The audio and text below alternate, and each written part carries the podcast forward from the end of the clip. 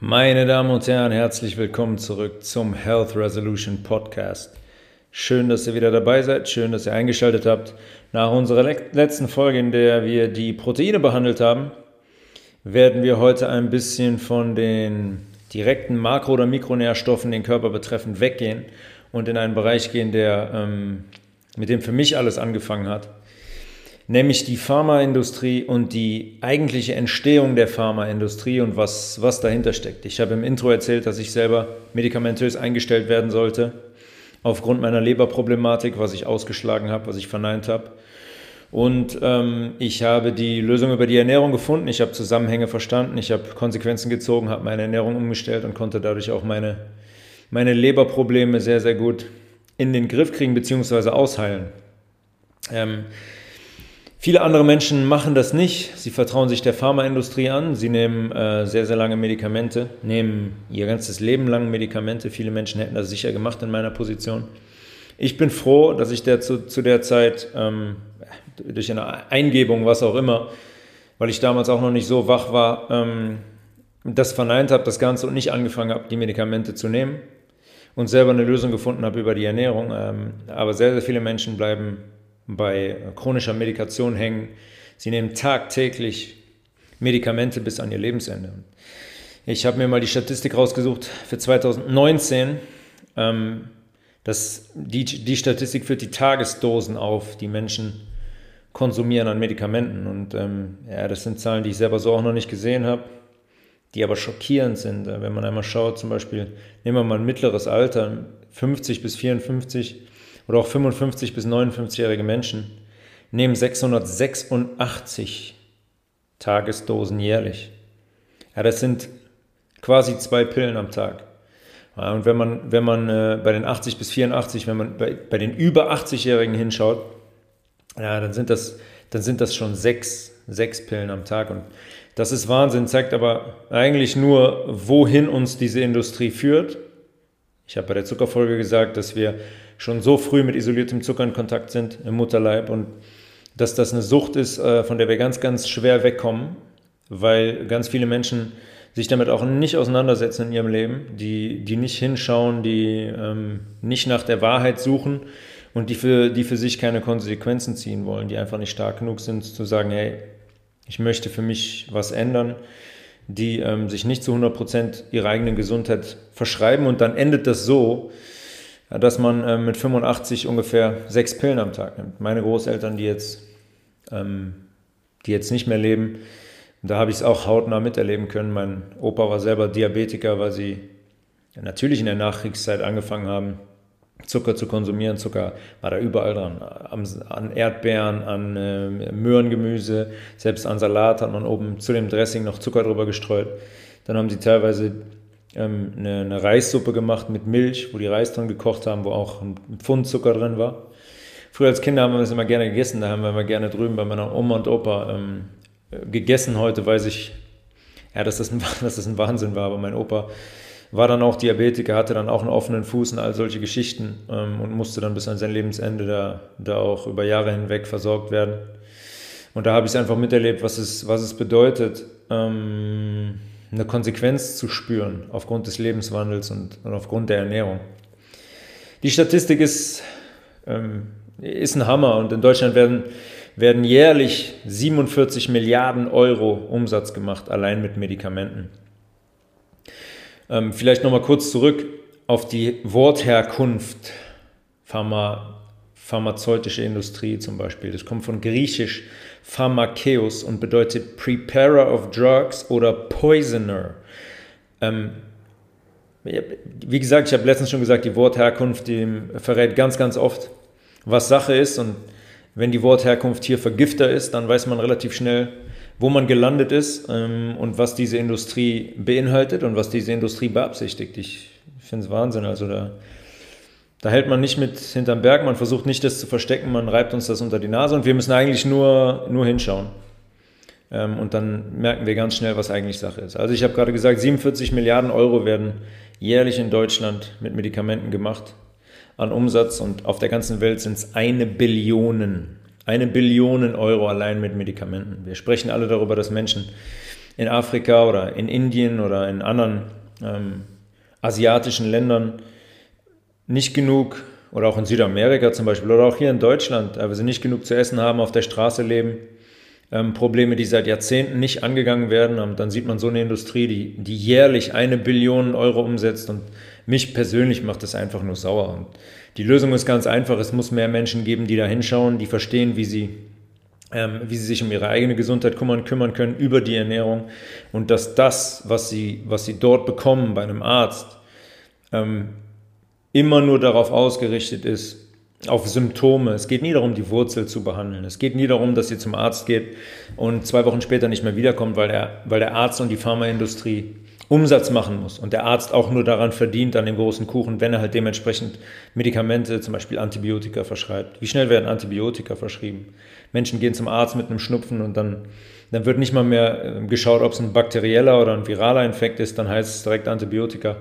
Ich habe zuletzt im Bekanntenkreis noch gehabt, ein kleiner Junge, der ja, bei dem sich ein, ein, Husten so ein bisschen, ein bisschen gehalten hat und er hat Antibiotika bekommen und der Arzt hat aber keinen Abstrich gemacht und gar nichts. Er hat überhaupt gar nicht, gar nicht gecheckt, was überhaupt die Ursache ist, ob es überhaupt ein bakterieller Infekt ist. Ja, Hauptsache man kann Geld verdienen ähm, und da sind die Ärzte am Ende einfach nur ein Teil, Teil in der ganzen Kette. Medikamente werden ähm, in Deutschland unglaublich schnell und in hohem Maße, Maße verschrieben. Ich habe ein Medikament, zum Beispiel Pantoprazol, ähm, was darauf gehe ich später noch ein, was die Magensäure hemmt. Ähm, damit allein wird im Jahr in Deutschland 209, Entschuldigung, auf der Welt 291 Milliarden Umsatz gemacht. Ja, das, ist, das ist ein absoluter Wahnsinn. Und das ist nun wirklich ein Medikament, wenn man über Sodbrennen und so weiter spricht, was einzig und allein entsteht durch die Industrienahrung, die uns aufgedrückt wird. Weil wir nicht hinschauen und weil wir nicht für unsere Gesundheit sorgen über die Ernährung, weil wir nicht genug Wissen haben als Gesellschaft, wie unser Körper funktioniert, was an sich schon absurd ist. Aber dieses Medikament ist komplett zu vermeiden, komplett für jeden, der unter Sodbrennen leidet, zu vermeiden. Ich gehe da später darauf ein. Es ist ein relativ leichter Zusammenhang. Ähm, ein Beispiel, was ein Medikament, was jeder kennt, ist zum Beispiel Ibuprofen, größtenteils eingesetzt als Schmerztablette. Ich kenne das aus dem Fußball, wie schnell Jungs da ähm, Schmerzen haben und ähm, Ibuprofen nehmen unter der Woche zum Spiel hin und so weiter, ohne dass man den Jungs aber äh, klar macht, was sie da eigentlich in den Körper werfen und wie gefährlich das ist, chronisch zu nehmen. Wenn wir zum Beispiel mal allein mit unserer Leber, unsere Leber fragen könnten, die würde uns einen Vogel zeigen, wenn wir da über längeren Zeitraum Schmerztabletten nehmen aufgrund einer gewissen Symptomatik und uns nicht darum kümmern, was die Ursache ist. 25,3 Millionen, Millionen Dosen werden jährlich verschrieben von Ibuprofen. Ja, das ist ja, es ist, ein, das ist ein Wahnsinn. Also es ist ein Viertel, also es ist ein Drittel unserer Bevölkerung. Und da muss man sagen, wenn man es runterbricht, jeder Dritte nimmt im Jahr ähm, äh, Ibuprofen. Und das ist ein Wahnsinn. Insgesamt sind in Deutschland 1354 Medikamente zugelassen. Ähm, die, Zahl, die, die, die, Zahl sprengt mir den Kopf. Also ich werde jetzt darauf eingehen, ähm, wie, das, wie diese Industrie entstanden ist und wer dahinter steckt. Und dann, ähm, wenn man dann zwei Punkte miteinander verbindet, dann ist relativ klar, womit wir es hier zu tun haben. Seit wann gibt es eigentlich Medikamente? Und wer hat sie eingeführt? Ich habe es gerade schon gesagt. Ähm, da muss man ein bisschen ausholen. John D. Rockefeller ist sicher, die Familie Rockefeller, Rockefeller ist wahrscheinlich jedem, jedem ein Begriff, beziehungsweise vielen Menschen. Ähm, er war Amerikas erster Milliardär im 19. Jahrhundert. Als Geld noch ein bisschen als die Relation noch eine andere war. Heute gibt es viele Milliardäre ähm, und viele Menschen, die ganz, ganz wenig haben, aber vor allem viele Milliardäre. Und John D. Rockefeller war der erste Milliardär der Vereinigten Staaten im 19. Jahrhundert. Und er besaß zum Ende des 19. Jahrhunderts 90 Prozent der kompletten amerikanischen Ölindustrie. 90 Prozent der Ölraffinerien haben dem Kollegen Rockefeller gehört. Ähm, seine Company hieß damals Standard Oil, die später dann zu Chevron und ExxonMobil und so weiter wurde. Ähm, wo man dann heute glaubt, er, er, er hat die alle verkauft. Familie Rockefeller ist im kompletten Besitz der, ähm, des Erdölvorkommens. Das sind Namen, die nie erwähnt werden, weil sie hinter den Kulissen operieren. Aber er hat damals 90 Prozent, sagen wir mal damals, hat er 90 Prozent der ähm, Ölindustrie, Ölindustrie besessen. Und ähm, dann fand man um 1900 heraus, ganz interessant, 1899 ist das erste Aspirin auf den Markt gekommen. Um 1900 fand man also heraus, dass man in der Lage ist, Medikamente auf Ölbasis herzustellen, sogenannte Petrochemicals. Ähm, und dann hat man sich natürlich gedacht, okay, warte mal, beziehungsweise man, man hat das herausgefunden, um mit einem bestimmten Hintergedanken, weil die, die, der Status beziehungsweise der Zustand in den Staaten zu dieser Zeit war so, dass es sehr, sehr viel natürliche, holistische Medizin gab. Es gab noch sehr, sehr viele Heiler. Jeder zweite war eigentlich ein holistischer Arzt ähm, und hatte sehr viel Wissen, was Kräuterkunde angeht, was ähm, pflanzliche Medikamente angeht, weil das sehr, sehr stark weitergegeben wurde von den indigenen Völkern, die das alles wussten, die das alles heute auch noch wussten und bei denen es sowas wie Medikamente zum Beispiel natürlich überhaupt gar nicht gibt. Sie haben damals das Wissen gehabt und zu der Zeit am Ende 19. bis Anfang 20. Jahrhundert war das so, dass sehr, sehr viele Menschen holistisch unterwegs waren. Ärzte, sehr, sehr viele holistisch gearbeitet haben. Also braucht John D. Rockefeller einen Weg, ähm, die Dominanz zu übernehmen, beziehungsweise seine Mitbewerber aus dem holistisch-pflanzlichen Bereich aus dem Weg zu räumen. Und er wollte seine ölbasierten Medikamente am Ende des Tages an den Mann bringen und wollte nicht mehr, dass die Leute ähm, dass die Leute zu einem Heiler gehen mit einem Symptom, nach Hause gehen und drei Tage später gesund sind. Also, was hat er gemacht? Er hat sich mit Andrew Carnegie zusammengeschlossen. Andrew Carnegie war damals ebenfalls einer der reichsten Personen der USA. Er hatte, die, hatte ein komplettes Monopol in der Stahlindustrie, so wie Rockefeller ein Monopol in der Erdölindustrie hatte. Und über seine Foundation, die Carnegie Foundation, hat man dann damals einen Mann namens Abraham Flexner entsandt in das komplette Land mit nur, ein, mit nur einer Aufgabe, Außendienst kann man heute quasi sagen, mit nur einen, mit einer einen Aufgabe, und zwar die Medical Colleges in den USA zu kaufen und zu indoktrinieren. Ja, der, soll, der sollte da hingehen und denen quasi erzählen, Freunde, es äh, ist schön und gut mit den Pflanzen und so alles, aber wir haben jetzt etwas Besseres gefunden. Der sollte das Produkt quasi an den Mann bringen und der sollte diese, die Colleges und auch die Krankenhäuser einer Gehirnwäsche unterziehen, damit die in Richtung der, der ähm, ölbasierten Medikamente von Rockefeller schwenken. Man hat die natürliche Heilung, er hat dann einen, einen Report veröffentlicht, den Flexner Report, und wo, in dem er die holistische Heilung, die natürliche Heilung komplett dämonisiert hat. Er hat die wie den Teufel dargestellt und er hat die Dringlichkeit verkauft, ölbasierte chemische Medikamente ähm, zu konsumieren. Rockefeller selber hat dann damals nach dem Report, ähm, hat er natürlich die Kampagne komplett gestartet und hat mehr als 100 Millionen Dollar investiert. Das ist zu der damaligen Zeit ist das unglaublich viel gewesen. Hat er in Richtung Colleges gegeben, an Krankenhäuser gegeben. Er hat dann selber sein, in Anführungszeichen, philanthropische General Education Board gegründet, woran natürlich nichts philanthropisch ist, weil es ging einfach nur darum, ähm, die Menschen auf chemische Medikamente und Behandlungsweisen zu konditionieren und wie ich eben schon gesagt habe, zu indoktrinieren. Ging ganz einfach. Die Ärzte, die da nicht mitspielen wollten, wurden festgenommen. Sehr, sehr viele Ärzte wurden damals festgenommen, die, die den Sinn nicht gesehen haben, die gesagt haben, hey, wir, wir sind gut aufgestellt mit unseren Medikamenten, mit, unser, mit unserem Wissen, was wir haben auf, äh, auf Heilungsebene, auf pflanzlicher Ebene. Und die haben sich geweigert, das zu machen wer das gemacht hatte, wurde, wurde einkassiert. Ja, das ist der reichste Mann der, der USA und wenn der so eine Kampagne fährt, dann hat das zu funktionieren am Ende des Tages. Philanthropisch, sehr interessant, hat man ja auch seit einem Jahr. Im Zuge der, der Corona-Pandemie hört man das ja auch immer wieder, wie viele reiche Menschen NGOs und Non-Governmental Organizations gegründet haben, weil sie sich dem, äh, der, weil sie philanthropische Interessen haben. Werde ich jetzt nicht weiter darauf eingehen, ist ein eigener Podcast. Äh, oder könnt ihr euch selber mal anschauen. Ich, ich, kann, ich kann sagen, wenn man genauer hinschaut, weiß man relativ schnell, dass Philanthropie was komplett anderes ist. Ähm, weil es hier nicht darum geht, den Menschen zu dienen, beziehungsweise der Gesundheit zu dienen und ähm, benachteiligten Menschen zu helfen, sondern es geht darum, wo es John D. Rockefeller damals auch darum ging. Er wollte dieses Imperium aufbauen. Er wollte das über sein Imperium der Erdölindustrie hinausgehen und er wollte die Pharmaindustrie ähm, beziehungsweise die Medikamentenindustrie für sich gewinnen. Hat er dann auch hat er dann auch gemacht, man muss sich nur die Timeline anschauen. 1913 hat er nämlich dann seine eigene Foundation, die Rockefeller Foundation, gegründet. Und witzigerweise auch ähm, die American Cancer Society noch im gleichen Jahr. Und abschließen möchte ich das Ganze eigentlich mit einem Quote von John D. Rockefeller, der alles beschreibt.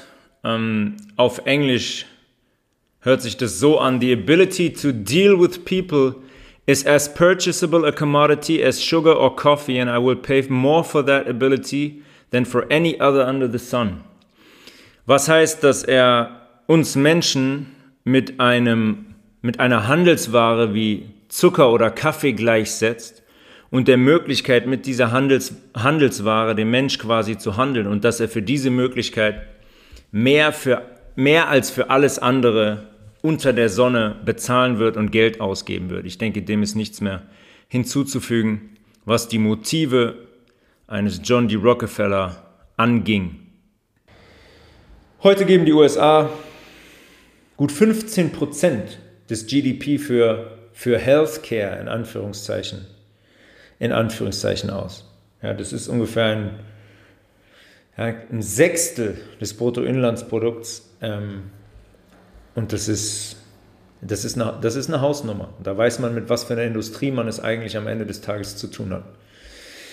Das ist ein System, ähm, wenn wir uns Rockefeller jetzt nochmal anschauen, wie er das Ganze aufgezogen hat, ja, er hat dann natürlich Patente kreiert für seine Medikamente ja, und hat ganz einfach verboten, dass andere Dinge irgendwo verschrieben werden.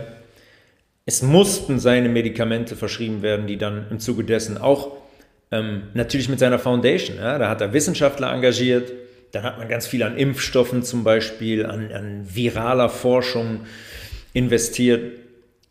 Und wenn so ein Mensch eine Foundation gründet, dann kommt am Ende bei diesen, und das muss man auch immer im Hinterkopf haben, am Ende bei diesen bei diesen wissenschaftlichen Arbeiten kommt immer das raus, was diesem Menschen dient, womit er Geld machen kann. Diese Industrie wird niemals ein Medikament auf den Markt werfen, das ihr nehmt und mit dem ihr dann zwei Wochen später gesund seid. Das macht keinen Sinn in dem sogenannten, in Anführungszeichen, in dem Businessmodell. Es würde keinen Sinn machen, weil die Industrie sich dann selber abschafft. Das muss man wissen immer, wenn man, wenn man sich diese Geschichte anguckt und wenn man mit der Pharmaindustrie generell zu tun hat. Ich schere nicht alle komplett über einen Kamm aus der Pharmaindustrie. Es gibt Ärzte, die machen einen wichtigen Job, ob es jetzt zum Beispiel, ob es Unfallchirurgie ist, ja, Notfallchirurgie und so weiter und so fort. Aber wenn ich mir anschaue, dass wir auf der Welt 291 Milliarden Dollar Umsatz machen, nur mit Pantoprazol, ja, dann weiß man, worum es geht. Es ist ein System, das einzig und allein auf, auf Profit aufbaut. Und ähm, wie ich gerade schon gesagt habe, es ging noch nie um Gesundheit, um unsere Gesundheit. Ganz im Gegenteil diesen Menschen, und den Gedanken muss man erstmal zulassen, aber der ist, wenn man sich damit beschäftigt, ist der eindeutig und kann nur der einzige Gedanke sein, den Menschen geht es darum, uns krank zu machen, uns krank zu halten und damit Geld zu verdienen. Man kann von Pantoprazol weggehen, man kann noch zu Blutverdünnern, Blutdrucksenkern gehen. Das sind auch Medikamente, die unfassbar verschrieben werden. Wo eben schon bei meinen Großeltern waren, da war auch Beta-Blocker zum Beispiel oder Blutverdünner waren da an der Tagesordnung ähm, weil immer so getan wird, oder weil Menschen in jungen Jahren schon mit Anführungszeichen Bluthochdruck diagnostiziert werden, was natürlich mit der Nahrungsmittelindustrie einhergeht. Ja, wenn man so viel Zucker konsumiert, wenn man so viel tierische Lebensmittel konsumiert, so viel Industrienahrung konsumiert und nichts Natürliches mehr, viel zu wenig Salat, viel zu wenig Rohkost, viel zu wenig, wie ich in der Säure-Basenhaushalt-Folge erläutert habe, viel zu wenig basenbildende Lebensmittel konsumiert, dann mündet das ganz einfach in Erkrankungen und in Bluthochdruck und in einem, in, in einem Blut, was schlecht fließt, was zu, ähm, was in Anführungszeichen zu Gerinseln tendiert, weil wir viel zu wenig Wasser trinken, weil wir viel zu wenig Nährstoffe konsumieren. Da ist einzig und allein der Zusammenhang. Medikamente lösen dieses Problem nicht, keine Beta-Blocker und kein Blutverdünner, ganz im Gegenteil. Das ist ein Teufelskreis, in den man sich da begibt. Nehmen wir jetzt mal ähm, das Beispiel, weil wir das eben hatten, Pantoprazol. Das ist ein sogenannter Protonenpumpeninhibitor. In unserem Magen gibt es eine Schleimhaut. An ganz vielen anderen Orten in unserem Körper auch, aber unser Magen ist von innen mit Schleimhaut ausgekleidet. In dieser Schleimhaut befinden sich Zellen, die sogenannten Belegzellen. Wenn wir jetzt etwas essen, in unseren Mund stecken, schlucken und das landet im Magen, dann muss unser Magen das zersetzen. Wie macht er das? Er produziert Magensäure. Die ist das sauerste Sekret, was wir haben in unserem Körper. pH-Wert 1 bis 2 zersetzt alles von vorne bis hinten. Kommt die Nahrung in unserem Magen an, produzieren die Belegzellen diese Säure. Die Säure umschließt die Nahrung, der Magen macht Bewegungen, damit er die komplette Nahrung dann auch umschlossen hat mit dieser Säure und zersetzt hat, bevor es dann weitergeht in den Dünndarmtrakt. Viele Menschen konsumieren tierische Lebensmittel, zuckerhaltige Lebensmittel, Industrienahrung ohne Ende und überhaupt gar keine natürlichen Lebensmittel mehr. Das sind säurebildende Lebensmittel und die produzieren sehr, sehr viel Säure. Jetzt kann es bei diesen Menschen passieren, dass die sehr, sehr viel Magensäure bilden und dass, dass die Sodbrennen bekommen. Es gibt so eine, es gibt eine kleine Klappe vom, ähm, von der Speiseröhre in Richtung Magen, die, die sich öffnen kann und schließen kann, damit kein Inhalt vom Magen mehr zurück in unsere Speiseröhre gelangt. Wenn der Druck im Magen allerdings jetzt steigt und ich übermäßig viel Magensäure produziere, weil der Magen das machen muss, weil wir so viel säurebildende Lebensmittel konsumieren, dann passiert es ganz einfach, dass diese Magensäure durch den Druck hochrutscht, die Klappe sich öffnet in unserer Speiseröhre. Das ist das, was sich hinter Sodbrennen verbirgt. Das kann man eins und eins zusammenzählen, was man machen muss. Aber da, da, kommen wir gleich drauf. Was, machen also, was macht also Pantoprazol, diese Protonenpumpeninhibitoren? Die blocken die Belegzellen in unserer Schleimhaut, sodass die keine Magensäure mehr produzieren können. Wenn wir keine Magensäure mehr produzieren können, werden wir was essen und die Magensäure wird ausbleiben. Unsere Nahrung wird nicht zersetzt, was bedeutet, wenn sie weitergeht in den Dünndarm, können wir die Nahrung, die Nährstoffe, wenn überhaupt welche drin sind bei den meisten Leuten, können wir die Nährstoffe nicht aufnehmen, weil die Nahrung nicht bis in die kleinste Struktur gespalten ist. Das heißt, wir erleiden zwangsweise einen Nährstoffmangel. Nicht nur aufgrund der Dinge, die wir da oben reinwerfen, sondern aufgrund des Fakts, dass die Säure jetzt blockiert ist und die Nahrung nicht zersetzen kann. Die ist ganz einfach zu groß. Proteine sind nicht runtergespalten, die Enzyme können nicht arbeiten, die, ähm, die spalten die, die Nährstoffe nicht auf. Nichts passiert aufgrund dieser Hämmer. Jetzt gibt es noch einen anderen Faktor. In unserer Magenschleimhaut wird etwas ähm, produziert der sogenannte Intrinsic Factor. Intrinsic Factor bindet Vitamin B12, damit das überlebt durch den Magen, durch den Dünndarm. Und ganz am Ende des Dünndarms gibt es eine kleine, eine kleine Öffnung. Da wird Vitamin B12 erst aufgenommen. A funktioniert das nur, wenn unser System gesund ist, unser Dünndarm gesund ist, unser Magen gesund ist. Und B funktioniert das auf gar keinen Fall mehr, wenn wir zum Beispiel Pantoprazol konsumieren als Medikament. Dann wird dieser Intrinsic Factor nämlich überhaupt nicht produziert. Das heißt, das Vitamin B12, wenn welches in der Nahrung drin ist, ähm, wird nicht aufgenommen, kann nicht gebunden werden, gelangt nicht bis, zum, bis zu dem letzten Türchen im Dünndarm, wo es aufgenommen wird. Vitamin B12-Mangel wird mit sehr, sehr ernsten nervalen Erkrankungen in Verbindung gebracht.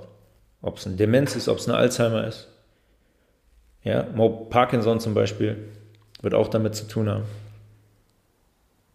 Das ist ein, das ist ein Vitamin, was unsere Nerven haben, um Ummantelungen, um die zu schützen, beziehungsweise um Reize weiterzuleiten. Das besteht sehr, sehr zu einem großen Teil aus B12. Und wenn das nicht mehr da ist, dann liegen uns sprichwörtlich gesagt die Nerven blank. Das ist zum Beispiel so eine Kette, die mit diesem Medikament einhergeht. Und das macht man wissentlich. Die wissen das. Die Pharmaindustrie weiß das. Die weiß, was dieses Medikament macht. Und so viele Menschen konsumieren dieses Medikament, weil sie nicht hinschauen. Sie haben Sodbrennen, ja, Medikament, dann ist das Sodbrennen doch weg. Die Kausalkette, die dahinter steht, die ist so gefährlich, dessen muss man sich erstmal bewusst werden. Wenn man Sodbrennen hat, heißt das, also das ist von der, von der Natur nicht, nicht vorgesehen. Das ist kein genetischer Defekt, das ist kein irgendwas anderes. Das ist einzig und allein der Grund, dass diese Menschen zu viel Industrienahrung konsumieren. Zu viel säurebildende Nahrung. Kaffee, Cola, Zucker, Weißmehl, Fleisch, Käse, Fisch, Milch. Und dann fängt es irgendwann an.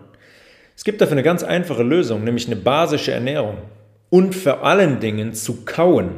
Kauen ist ein absolut entscheidender Faktor, wenn es um unsere Verdauung geht, weil da oben fängt unsere Verdauung an. Je öfter wir kauen, desto besser können am, kann am Ende die Nahrung runtergebrochen und aufgespalten und im Dünndarm aufgenommen werden. Wenn man diese Schritte einleitet, einer basischen Ernährung, viel Salat, viel Nüsse, viel Saaten, Getränke ausschließlich Wasser, Alkohol meiden, wenn man es akut hat, Milch meiden, tierische Lebensmittel meiden, dann bildet sich dieser Reflux, wie das genannt wird, bildet sich ganz schnell zurück. Unterstützend kann man da super noch ein, ein Haushaltsmittel, ein ganz einfaches Haushaltsmittel nehmen, Natron. Natron abends vorm Schlafengehen, morgens als erstes ein Teelöffel in Wasser auflösen, trinken. Bindet alle Säuren, bindet alle überschüssigen Säuren und ist ein richtig, richtig gutes Haushaltsmittel, um Säuren zu puffern und, und den pH-Wert pH des Körpers zu erhöhen und auch überschüssige Säuren im Magen wegzunehmen. Niemand braucht dafür Rockefellers Pantoprazol. Das ist ganz, ganz natürlich zu regeln. Wenn man das einmal verstanden hat, ist es auch komplett klar, ähm, wie, wie das, warum das so ist. Ich habe es ja gerade erklärt, warum wir zu viel Säure produzieren und was dieses Pantoprazol macht. Das ist jetzt einfach nur mal ähm, einfach nur mal ein Beispiel gewesen eines Medikaments. Wir könnten das jetzt noch, wir könnten das jetzt noch Stunden fortführen, wenn wir wollten, und uns darüber unterhalten, was Medikamente machen für die, für die verschiedensten Symptome. Ich habe eben gesagt, knapp 1400 Medikamente sind, glaube ich, in Deutschland zugelassen. 1400! So viele Symptome gibt es überhaupt nicht, wie die Medikamente auf den Markt werfen. Kopfschmerztabletten zum Beispiel. Migräne ist auch sowas. Wie viele Menschen leiden unter Migräne? Die Zusammenhänge sind auch ganz, ganz, ganz klar. Es hat alles mit unserem Lebenswandel. Am Ende kommt alles auf die Ernährung zurück. Alles. Wenn wir uns basisch ernähren, wenn wir top mit, äh, mit Nährstoffen, mit Makro- und Mikronährstoffen versorgt sind, wird es eine Krankheit oder ein Symptom ganz, ganz schwer haben, sich zu manifestieren.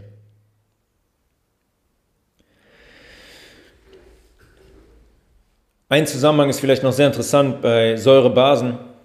Ich habe ja in der Folge gesagt, dass ähm, der Körper irgendwann überlastet ist, der, dass er nicht mehr kann, dass er so viele Säuren eingelagert hat und dass Leber und Niere so überlastet sind, dass er immer mehr Säuren einlagern muss im, im Gewebe, in unserem Zwischenzellraum. Und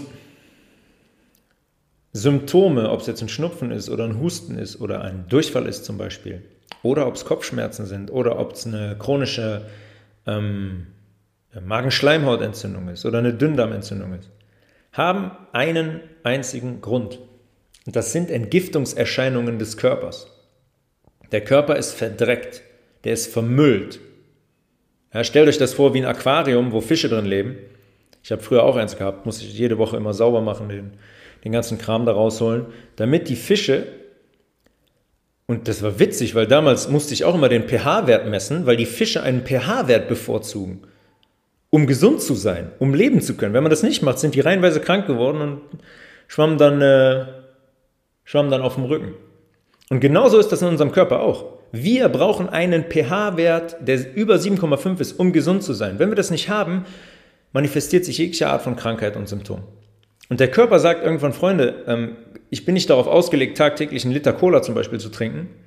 Ich muss irgendwo hin mit diesem Gift. Und ob es ein Husten ist oder ein Schnupfen ist oder ein Durchfall ist, das sind alles Entgiftungserscheinungen.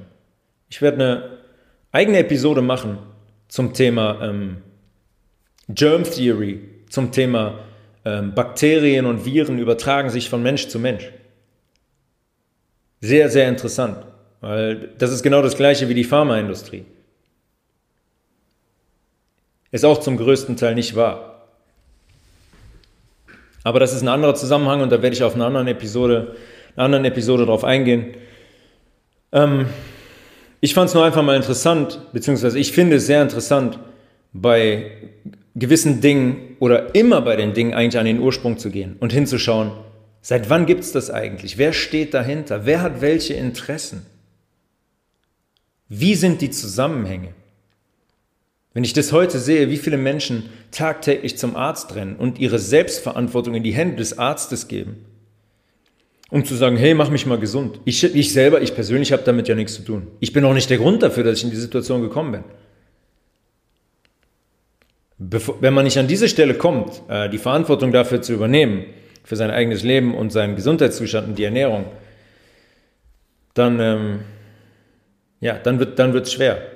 Ich kann euch sagen, das wollte ich mit dieser Folge heute sagen, ein, die, Pharmaindustrie müsst ihr nicht nach Rat fragen, weil die haben kein Interesse daran, euch zu heilen. Dann haben sie auch noch nie gehabt. Wie viele Menschen gehen jetzt heute in der Zeit hin und lassen sich bereitwillig impfen? lassen, lassen sich etwas initiieren, von dem sie überhaupt nicht wissen, was das ist. Die informieren sich vorher nicht mal.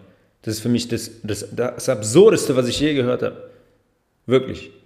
Um wieder reisen zu können, um wieder in ein Restaurant gehen zu können. Weil Freiheit in Anführungszeichen jetzt gekoppelt wird. Du musst geimpft sein, du musst genesen sein. Darüber sollte man sich mal Gedanken machen, wie das in einer, freie, in einer Anführung, in Anführungszeichen freien Gesellschaft möglich ist. Ich hoffe, das war interessant, so die Hintergründe der Pharmaindustrie, wie diese Industrie eigentlich groß geworden ist, wer dahinter gesteckt hat. Ähm, bei Fragen immer gerne äh, jetzt an tobias.levels at healthresolution.de. Ich bin gerade dabei, meine Website ähm, hochzuziehen. Ich denke, die wird in den nächsten Tagen online gehen. Ähm, dann auch mit, mit, so kleinen Zusammenfassungen für die Episoden immer, wo ich die Quick Facts nochmal zusammenfasse, wo man das nochmal nachschauen kann, wo ihr das nochmal nachschauen könnt. Und bei Fragen meldet euch gerne. Ähm, generell, die können wir auch gerne dann in Episoden, würde ich die gerne, gerne behandeln, wenn Menschen Fragen haben, um da direkt drauf einzugehen. Und ähm, ja, ich wünsche euch einen schönen Tag und eine schöne Zeit und freue mich auf die nächste Folge. Bis bald.